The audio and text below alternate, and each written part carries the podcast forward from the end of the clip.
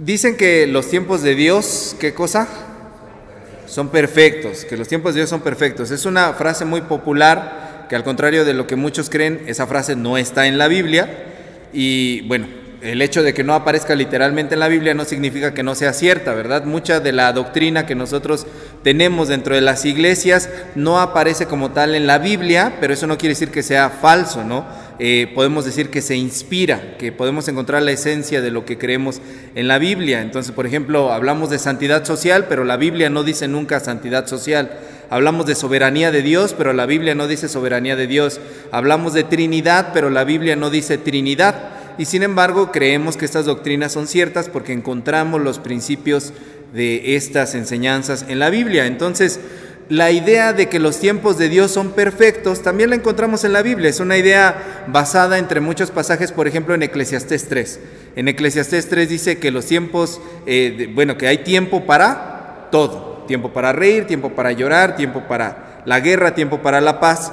Y en la segunda carta de Pedro, capítulo 3, versículo 8, también se nos dice que para Dios mil años es como un día. Entonces Dios está fuera del tiempo y está dentro del tiempo al mismo tiempo.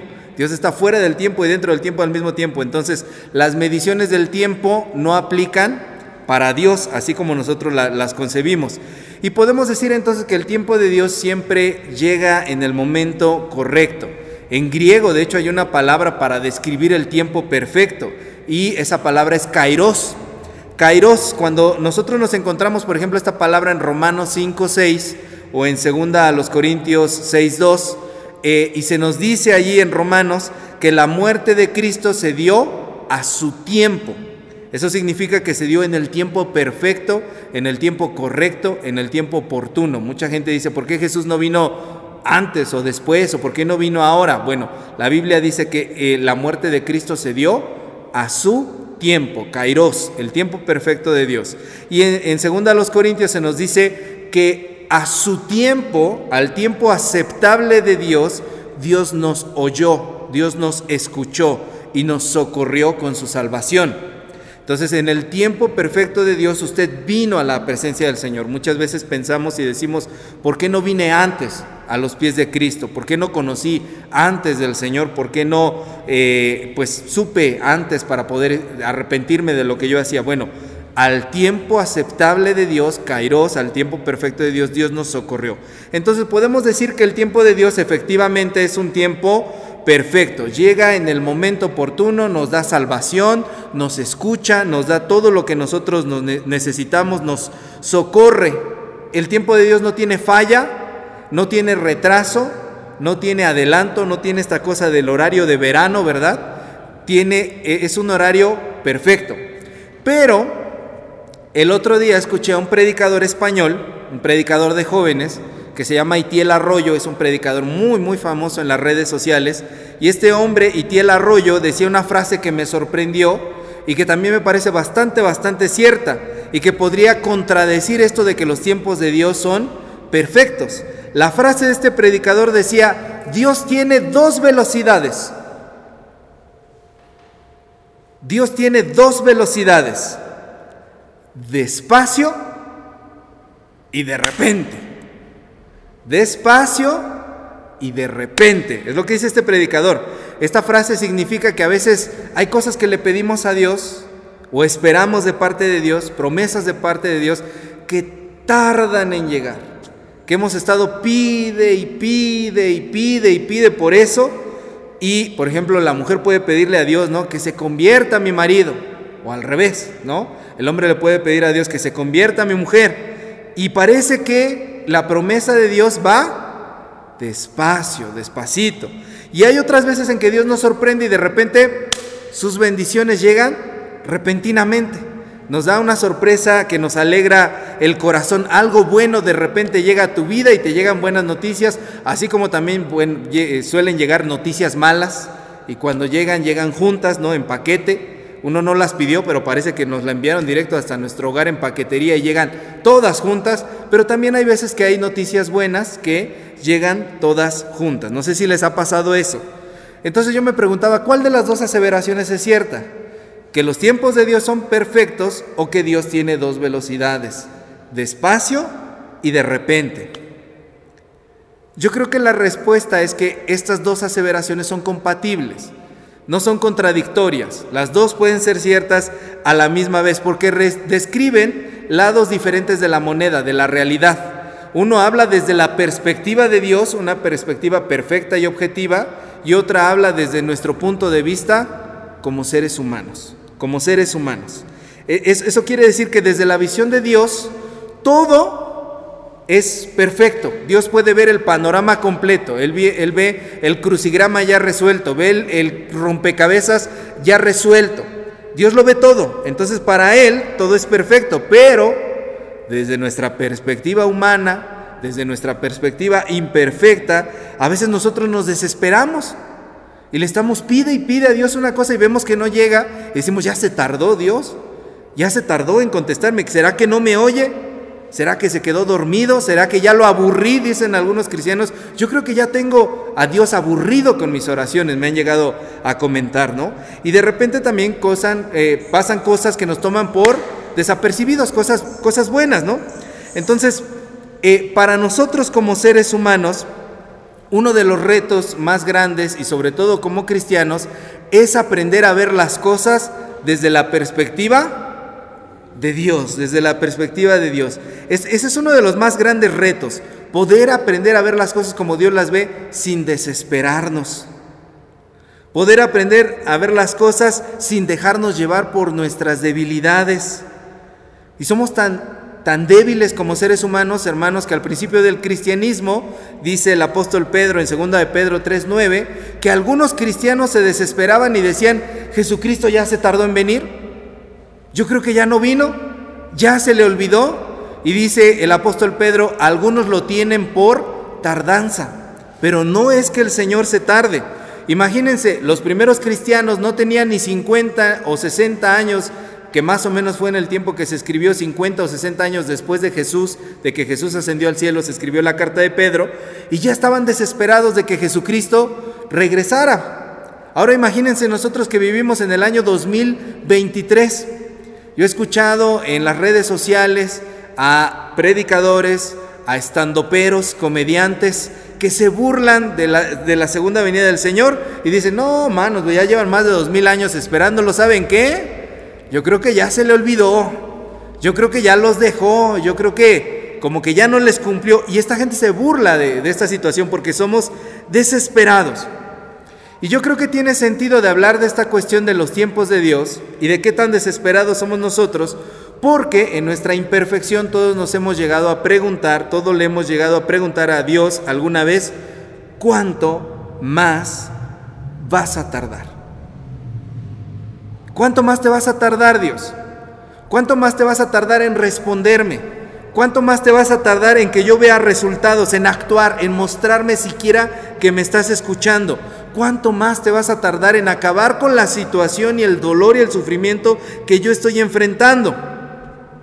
Y el pasaje del día de hoy, Juan 14, del 1 al 12, hace referencia a esta misma pregunta desde diferentes ángulos. Por favor, abran la Biblia allá en Juan 14, versículos 1 al 12, porque esta pregunta, ¿cuánto más vas a tardar? es abordada de diferentes maneras. Y ustedes pueden ver en el versículo 1 que dice, no se turbe vuestro corazón, ¿qué más? Creéis en Dios, creed también en mí. Jesús inicia calmándonos esa pregunta, ¿cuánto más vas a tardar? Y nos hace un llamado a la calma, a la tranquilidad, a la serenidad, sereno, moreno, dicen, ¿no? A estar sosiegos, a estar tranquilos y calmados. Y lo que está diciendo aquí Jesucristo es que no se agite, que no se alborote, que no se inquiete, que no se perturbe tu corazón. Estate tranquilo. Tu interior, tus emociones, tus pensamientos, todos tus órganos internos, que ya les he explicado en algunos otros temas que para el judío el corazón va desde la garganta hasta el bajo vientre, los órganos sexuales. Para ellos todo esto era el corazón. Entonces lo que decía, lo que dice aquí es todo lo que hay aquí, que son los órganos que resienten lo que nosotros sentimos, que esté tranquilo. Tienes un coraje y dicen, oye, hasta se me revolvieron las tripas. ¿no? Tienes miedo y lo sientes en el pecho, en los pulmones, una aceleración, todo eso que afecta a tu cuerpo. Lo que dice el Señor Jesús es, ten tranquilidad, que nada te cause inseguridad, que nada te cause espanto, que nada te cause, te lleve a la ira, al enojo. ¿Crees en Dios? Cree también en mí. Y es precioso porque las expresiones griegas usadas aquí de crees en Dios, cree también en mí, significan literalmente, adéntrate hacia Dios y adéntrate hacia mí. Entonces lo que Jesús está diciendo es, si tú estás desesperado, yo quiero que tú tengas confianza y paz y puedas adentrarte con Dios y puedas adentrarte conmigo. Eso quiere decir que si últimamente tú te has estado preguntando, ¿cuándo va a cambiar esta situación? ¿Cuándo voy a superar esto? ¿Cuándo va a suceder aquello? ¿Cuándo podré mejorar? Si algo te tiene inquieto, si algo te tiene revolucionado en tu interior, lo primero que, Dios, que Jesucristo te está diciendo es, adéntrate hacia Dios y adéntrate hacia mí. Yo sé que tú quieres la respuesta. Yo sé que te urge la respuesta. Yo sé que para ti es cosa de vida o de muerte. Pero por favor, haz una pausa y adéntrate en mí. Sumérgete en mí. Y entonces uno dice, pero así voy a obtener la respuesta. Oh, que la canción. ¿No te acabo de decir que hagas una pausa? Antes que querer darte la respuesta, a Dios le interesa darte otra cosa. Antes de que Dios te quiera dar la respuesta, te quiere dar paz. ¿Sabes por qué? Porque si tú ahorita como estás así, tienes la respuesta, la respuesta de todas maneras no te va a dar paz, te va a intranquilizar más, te va a inquietar más, te va a poner más alterado. Entonces lo que dice Jesús es, primero deja que yo te dé paz. ¿Aceptas? Y una vez que yo te dé paz, te voy a dar a su debido tiempo la respuesta. ¿Cuánto más te vas a tardar en solucionar esto? No se turbe su corazón ni tenga miedo. En segundo lugar, en los versículos 2 al 4, hermanos, si pueden verlos allá sobrevuelen, los versículos 2 al 4, Jesús está hablando de preparar un lugar para que podamos estar con Él más allá de este plano terrenal. Con lo cual podemos percibir dos cosas. Dios se ocupa siempre de nosotros, aún más allá de esta vida. Ahorita cantábamos, ¿verdad? Más allá del sol, más allá del sol. Estamos seguros si vamos de la mano de Dios. Y en segundo lugar, Dios se ocupa de nosotros hasta de cosas que a nosotros no se nos hubieran ocurrido. Hasta de cosas que no se nos hubieran ocurrido. ¿Cuánto va a tardar esto, Señor? Mucha gente piensa y se pregunta, muchos cristianos de corazón sincero, ¿cuándo vamos a estar ya allá con el Señor? La respuesta es no importa. Lo que importa es que tú tienes la seguridad de que Jesucristo se está haciendo cargo hasta del más mínimo detalle. Voy pues a preparar un lugar para que donde yo estoy, ustedes también estén conmigo.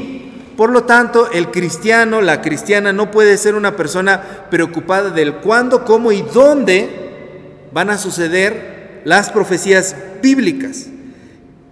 Hay muchos cursos que se venden, muchos libros que se venden, muchas eh, conferencias que se venden, porque ya no son gratuitas todas, algunas hasta se cobran, son seminarios que se, que se venden de esto y que no son verdadero cristianismo, son sensacionalismo, son amarillismo. Y muchos de estos cristianos dicen, pero debemos estar preparados. Sí, prepárese para los últimos tiempos. ¿Cómo? Viviendo bien ahora.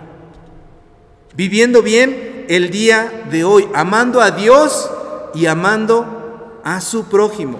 Muchos cristianos son consumidos por este afán y por esta curiosidad. Yo quiero saber las profecías de Gog, de Magog, de Armagedón, de los 144 mil.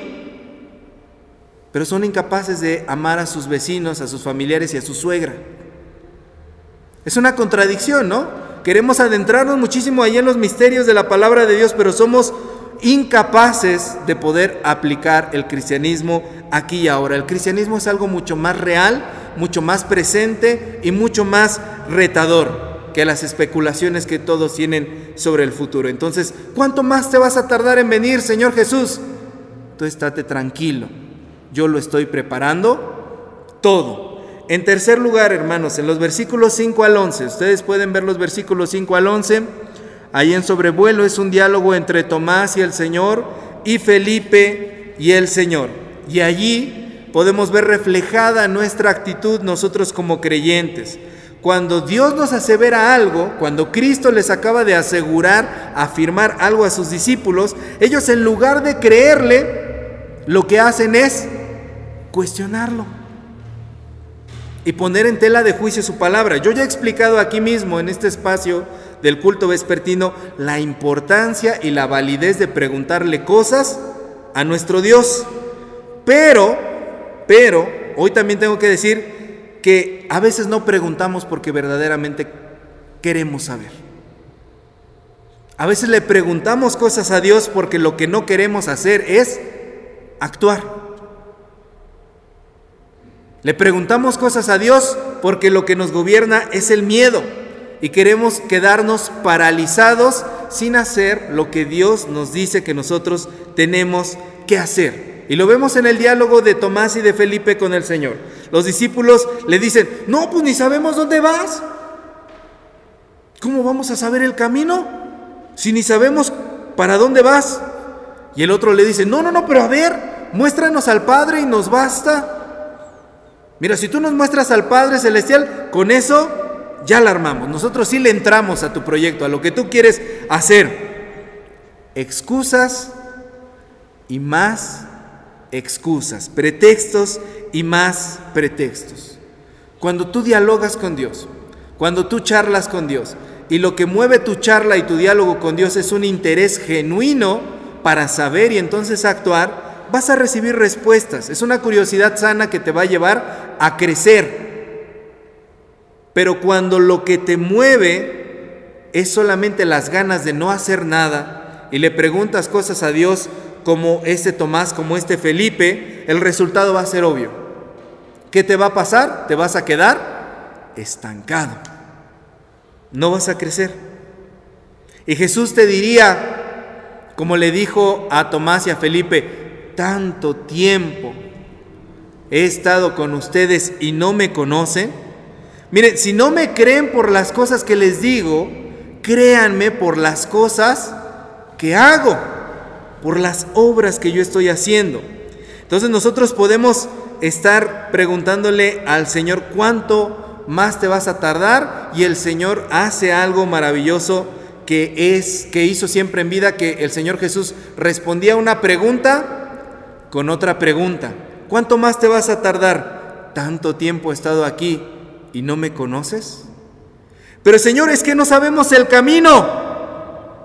¿Cómo no? Yo soy el camino, la verdad y la vida. ¿Acaso no lo ves? Si tú te estás preguntando eso el día de hoy, el Señor te diría, mira, ya no me creas a mi palabra, a lo que dice en la Biblia, a lo que los pastores que has oído te predican. Créeme por las cosas que yo he hecho en tu vida. ¿No he hecho cosas en tu vida? ¿No he hecho nada por ti? ¿No he hecho obras en favor tuyo? ¿No le quieres creer a los predicadores? No les creas. ¿No quieres leer la Biblia? No la leas. Créeme, si eres tan cabeza dura, créeme por lo que he hecho en tu vida. ¿Acaso no lo ves? Entonces, hermanos, en resumen podemos estarnos preguntando, ¿cuánto más vas a tardar en solucionar mi situación, Señor? En actuar. Y el Señor nos responde, no se turbe tu corazón, ni tenga miedo. Podemos preguntarnos, ¿cuánto más te vas a tardar en venir? Y el Señor responde, estoy preparando un lugar. Yo quiero que tú estés donde yo voy a estar. Y sorprendentemente, en el tercer punto, el Señor Jesucristo nos devuelve pregunta con pregunta hace lo que siempre hizo, responder esa pregunta por pregunta. ¿Cuánto más vas a tardar, nos diría Jesús, tú en entender y en querer andar por donde yo voy? Si tú sabes que yo soy el camino, yo te preguntaría a ti, ¿cuánto más vas a querer tardar en andar conmigo y en ir de la mano conmigo. ¿Cuánto tiempo más te vas a tardar en darte cuenta que yo he estado contigo siempre? Deja tus excusas a un lado, deja tus pretextos a un lado. ¿Cuánto más vas a tardar en reconocerme y en conocerme que yo estoy contigo? Créeme por las cosas que yo hago. Y me he reservado los versículos finales de los 12 al 14, no los puse como un punto, porque son aún mucho más fuertes. Y eso sí quiero que los leamos, por favor, versículos 12 al 14. ¿Qué dicen? De cierto, de cierto os digo, el que en mí cree, las obras que yo hago, él las hará también, y aún mayores hará, porque yo voy al Padre. Y todo lo que pidiereis al Padre en mi nombre, lo haré, para que el Padre sea glorificado en el Hijo. Si algo pidiereis en mi nombre, yo lo haré. Estos últimos versículos son mucho más fuertes porque lo que está diciendo aquí Jesucristo es, no me preguntes cuánto más me voy a tardar yo. Yo te pregunto cuánto más te vas a tardar tú en hacer las obras mucho mayores que las que yo hice estando aquí en la tierra. Y el cristiano promedio, el cristiano común dice, pero ¿cómo crees que yo voy a hacer cosas más grandes que tú, Jesús? Sí, ahí lo dice. Pero eso es imposible. Para los humanos sí, pero para Dios todo es posible. Lo dice Mateo 19, 26. Si pides conforme a mi voluntad, si pides conforme a lo que yo quiero, lo vas a lograr. Atrévete.